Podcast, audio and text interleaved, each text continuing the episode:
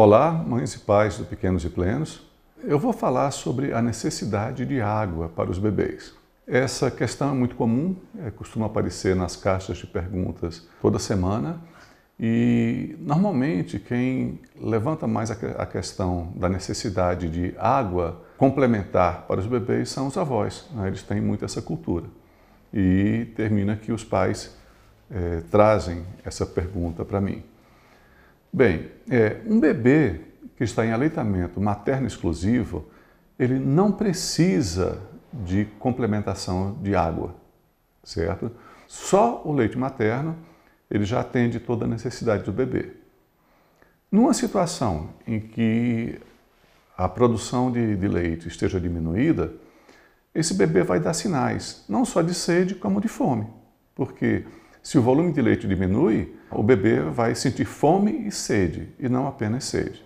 E uma forma de se, de se avaliar se a quantidade de água que esse bebê está ingerindo no leite materno está sendo suficiente é pela observação das fraldas. Normalmente, é, todas as fraldas, ou pelo menos uma fralda sim, outra não, nós vamos encontrar alguma quantidade de, de urina e que vai mostrar que esse bebê está tá hidratado. E uma outra forma também é observar a presença de saliva na boca do bebê. Também perguntam muito sobre o bebê que está recebendo a alimentação por fórmula né, é, industrializada de leite, se esse bebê deve receber complementação de água. Também não. Quando nós preparamos o leite dentro daquela proporção que é indicada da mistura né, com, com a água, Normalmente, essa proporção adequada ela já supre também a necessidade de água do bebê. Em situações em que se ofereça essa, essa fórmula com uma concentração muito grande, ou seja, com pouca água, pode ser que esse aumento da osmolaridade da, da mistura, do preparado, leve a uma necessidade de água complementar. Mas a solução para isso não é você dar água complementar e sim você preparar a, a fórmula na proporção adequada. Isso vai resolver é, de uma maneira muito mais eficaz. Quando o bebê chega numa fase de, da introdução alimentar, a partir daí nós já temos uma preocupação com a água, né? em oferecer água complementar para o bebê.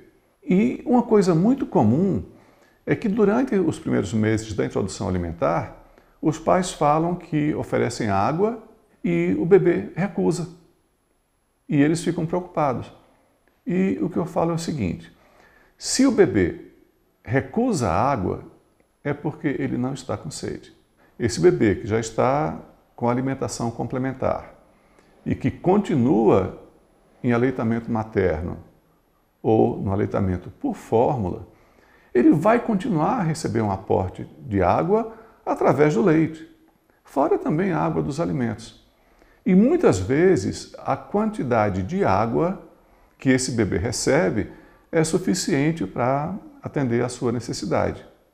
E, portanto, ele não vai ter a sensação de sede. Uma pergunta muito comum também é sobre se deve oferecer água de coco ou algum líquido doce, né, com o pretexto de que o bebê não gosta de água. Então, ah, o meu bebê não toma água, ele recusa.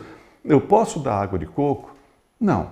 Oferecer um líquido doce, tipo água de coco ou suco, como forma de fazer o bebê aceitar essa água, isso é uma coisa completamente inadequada. Lembrem do seguinte: quando o bebê tem sede, ele bebe água. Se ele não tem sede, normalmente ele recusa.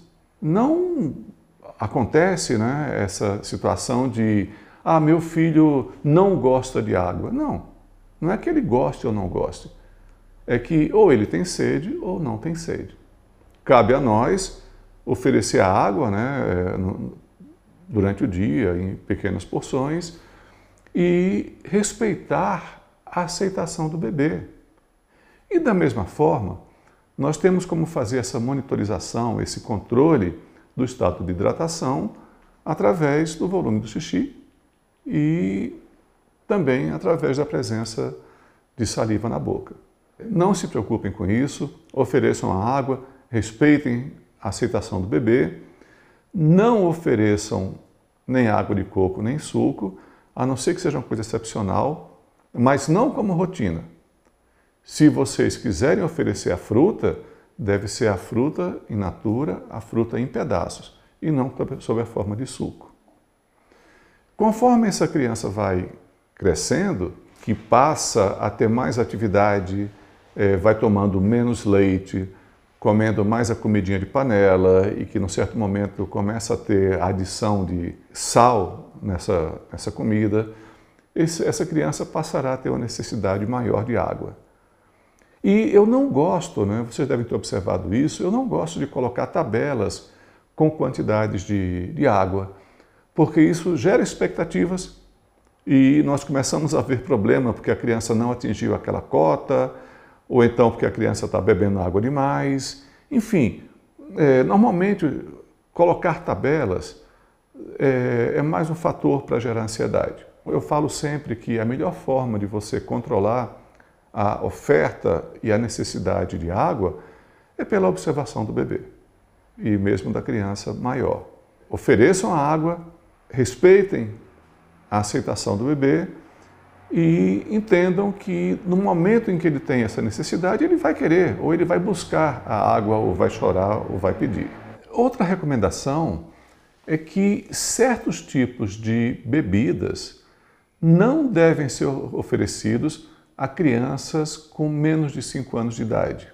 Por exemplo, bebidas com adoçante zero, leites com sabor, tipo morango, chocolate e outros. Enfim, todos os líquidos que têm algum tipo de processamento industrial ou que tenham um teor rico de açúcar ou de outros aditivos deve ser evitado até os 5 anos de idade.